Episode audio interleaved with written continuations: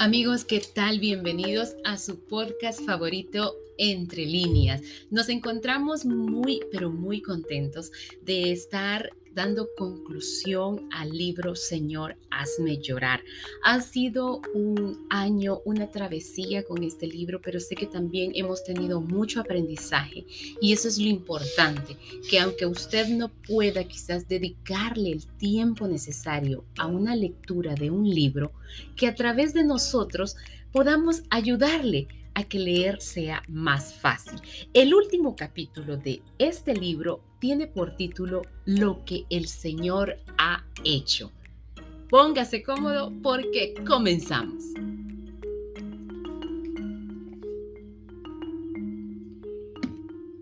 El frío aire de esa mañana de diciembre parecía prometer nieve cuando Demi y yo subimos a esa colina donde algún día se levantaría el soñado nuevo dormitorio. El campo parecía tiritar bajo el soplo helado cuando nosotros pausadamente nos parábamos largo rato en el sitio.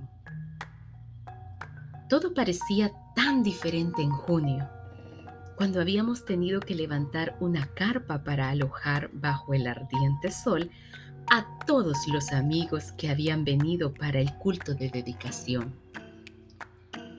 El gris paisaje invernal no inspiraba ninguna clase de sueños, pero no estábamos mirando el campo tal cual era. Lo estábamos mirando tal como sería algún día cubierto con un edificio de forma de cruz, albergando 50 o 75 muchachas y con una hermosa capilla para adorar a Dios, quien había hecho todo eso posible. Podíamos soñar optimistamente en medio de un campo vacío porque sabíamos que Él tiene poder para darle realidad a esos sueños. Mire usted todo lo que el Señor ha hecho en el lapso de un año. Demi me estaba mirando y sonriendo con picardía. Yo sé lo que estás pensando, me dijo. Reí yo también le responderé. no es cosa difícil, porque tú también estás pensando la misma cosa. ¿No será algo grande cuando podamos ver finalmente el dormitorio terminado y podamos decir, mira lo que el Señor ha hecho? Yo apenas puedo creer todo lo que nos ha hecho el Señor ya nueva vida para muchachas. Y los dos juntos comenzamos a rememorar todos los hechos que nos habían conducido hasta este lugar. El primer año de la organización y cómo el Señor nos había bendecido en todo. ¿Recuerdas cuando patética se veía Aida la primera vez que vino aquí? Empezó a decir Demi. Era difícil creer que pudiera ser tan delgada y tan frágil. Tuve que sonreír. Un retrato mental de Aida relampagueó ante mí al recordarla como estaba. Solo unos pocos días antes de su graduación en el programa de rehabilitación. Ahora nuestra Aida era cualquier cosa menos una muchacha flaca. Pero era cierto que nadie había venido a nosotros en peor condición que ella. Ella era todo huesos, escaras, arañazos y piojos cuando la recogimos de las calles de Nueva York y la trajimos a la granja. Ella había estado tomando una mezcla de cocaína, metadona y barbitúricos en adición a la heroína, y el riesgo de convulsiones era grande. Nos sentimos tentados de llevarla a un hospital hasta que pasase las crisis, pero luego decidimos confiar en Jesús. Marchamos directamente a Pensilvania. En un sitio cerca de la casa le cortamos su largo y sucio cabello y de rodillas Aida le pidió al Señor que viniera a su vida. Ella dejó el hábito de las drogas sin ninguna convulsión y sin ningún síntoma desagradable. Oramos por ella durante todo el camino, de la misma manera que ellos habían orado por mí aquella vez en la avenida Clinton. Jesús hizo el resto. Como Aida era una de las primeras chicas que había ayudado en la cárcel cuando comencé mi ministerio entre ellas, tenía un significado especial para mí. Ella pertenecía a esa clase de drogadictas endurecidas que el Señor me había enviado a traérsela a él al, hogar. Y el Señor había hecho un milagro especial por ella cuando ella volvió su corazón a él buscando la vida. El Señor le había devuelto a su pequeño hijo, Joy. Había sido criado en la casa de madre de Aida creyendo que Aida era su hermana mayor. Aida era tan jovencita cuando nació Joy que ella nunca podía ser una madre para él. Lo mismo que hice yo con Dondi. Aida, una vez que fue salvada por el Señor, trató de recuperar a su hijo y ser para él una verdadera madre. Y al igual que Dondi conmigo, Joy la aceptó inmediatamente como su mamá y ahora vive junto con ella en la granja. A través de Aida y de Joy, el Señor nos ha mostrado que para Él nada hay imposible. Aún los problemas psicológicos más delicados ceden a su amor y sabiduría. Cada una de nuestras chicas había sido usada por el Señor para enseñarnos algo especial durante este primer año. De Connie y de Nevin habíamos aprendido que nadie es demasiado duro o demasiado viejo para Jesús. Connie había sido una adicta sin hogar durante 17 años antes de venir a Nueva Vida para Muchachas. Lo mismo que yo, había hecho de todo y probado de todo antes de venir a Jesús en busca de ayuda. Solamente que ella lo había hecho por mucho más tiempo que ninguna de las otras chicas que yo conocía. Qué gozo ha llegado ella a ser. Connie es ahora una amiga amorosa y de confianza para todas las otras muchachas. Y ella desea ir a la escuela y volver a nueva vida para muchachas como miembro del equipo de consejeras. Ella va a ser una adición tan valiosa que ya he pensado crear un nuevo puesto para cuando ella regrese, superiora de mujeres. Nadine nos ha mostrado que Jesús desea rescatar muchachas de todas las edades. Ella tenía 44 años cuando terminó el programa de rehabilitación y ahora está estudiando en el Instituto Bíblico. Y ahora también ella se está preparando para ser una predicadora de Cristo a otras mujeres como ella. También aprendimos que no todas las muchachas perdidas están en el gueto Peggy no era una drogadicta endurecida ni vivía en los barrios bajos de Nueva York, pero de igual manera ilustra los maravillosos cambios que Jesús hace en cada vida. Peggy llegó a la granja temprano en el otoño, poco después de Silvia y Aida. Nos había sido recomendada por una obrera social de Minnesota cuando la encontramos era una chica de 23 años, considerada incorregible por todos los que la conocían. Había nacido en una familia de muy modestos recursos en el medio oeste, pero había sido criada en la fe cristiana por su madre, una mujer muy creyente.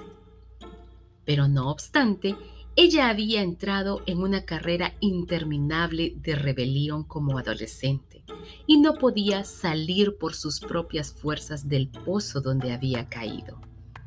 Se había casado muy jovencita, pero vivía separada del esposo. Cuando vino a la granja, trajo consigo sus dos hijitos, un varoncito pelirrojo de tres años y medio y una chiquita rubia de escasos dos y medio. También trajo consigo recuerdos de un pasado cargado de años de abuso sexual, marihuana, barbitúricos, alcohol y maltrato de niños. Lo mismo que Aida se veía muy desnutrida y sin ningún optimismo en cuanto a que podría ser rehabilitada en el programa. Pero lo logró. Una maravillosa familia de la comunidad se hizo cargo de los niños y compartió su abundante amor con ellos, a pesar de lamentablemente el estado de nutrición en que habían llegado. En poco tiempo, esos niños estaban rebosantes de salud y gozando a pleno pulmón de la existencia. Peggy había florecido también, haciendo tres buenas comidas al día. Bien pronto recuperó su silueta y su salud y se convirtió en la belleza pelirroja que había estado oculta durante todos esos años. Pero lo mejor de todo es que ella llegó a vivir tan cerca de su Señor que su personalidad fue totalmente cambiada. Se transformó en una tímida y serena muchacha, cuyas maneras tranquilas y firmes le concedieron una dignidad jamás vista en ella antes. Peggy no necesitó un programa de rehabilitación de 10 meses. A los 7 meses de estar en la granja ya se graduó y volvió enseguida a Minnesota para trabajar en un programa similar que hay allí. Pienso que podría pasarme horas rememorando pensamientos como estos.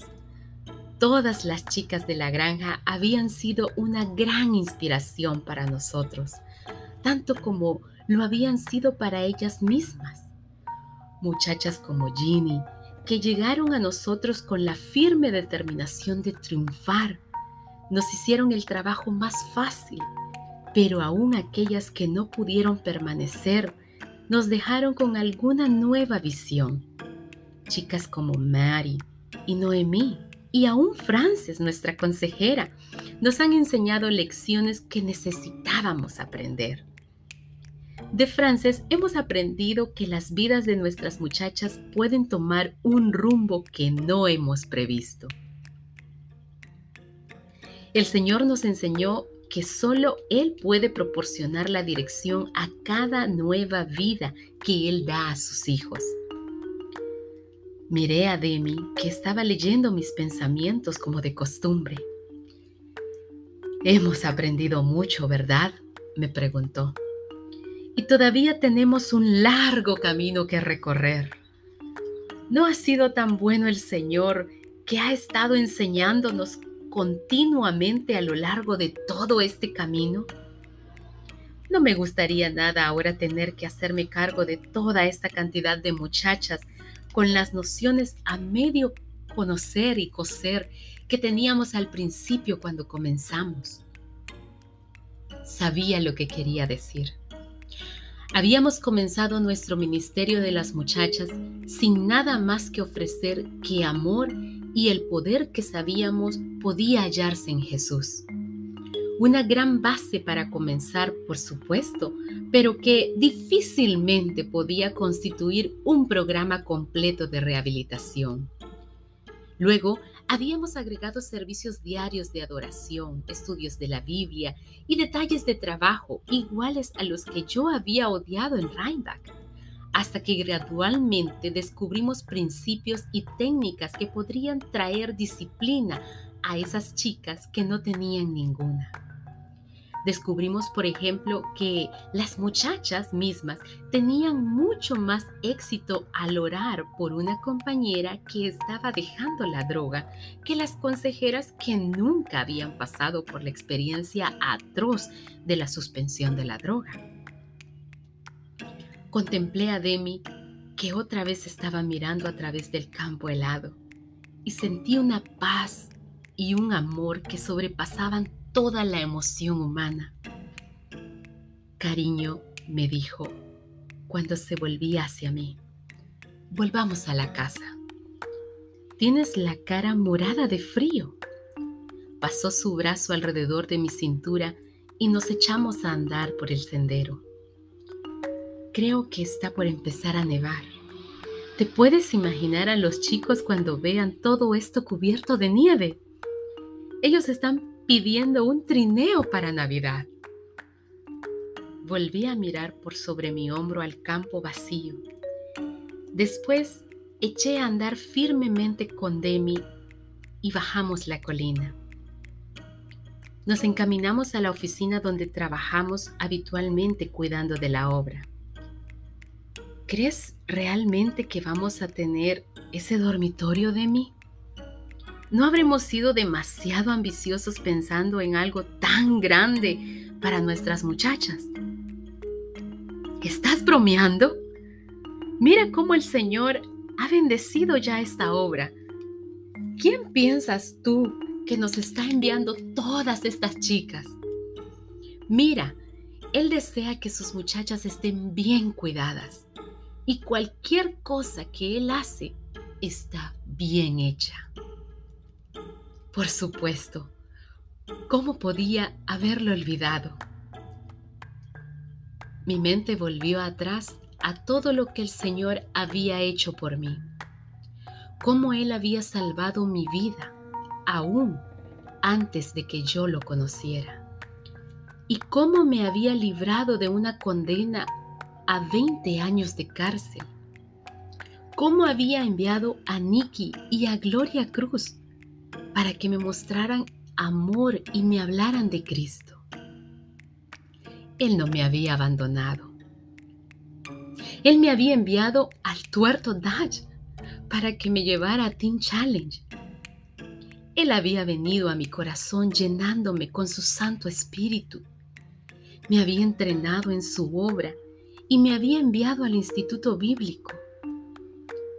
Él me había dado a Demi y con él la familia que siempre había deseado y nunca había tenido. Pensando acerca de tantas bondades, las lágrimas vinieron a mis ojos. ¿Lágrimas? ¡Ah! Y esto era otra cosa más. Yo podía llorar.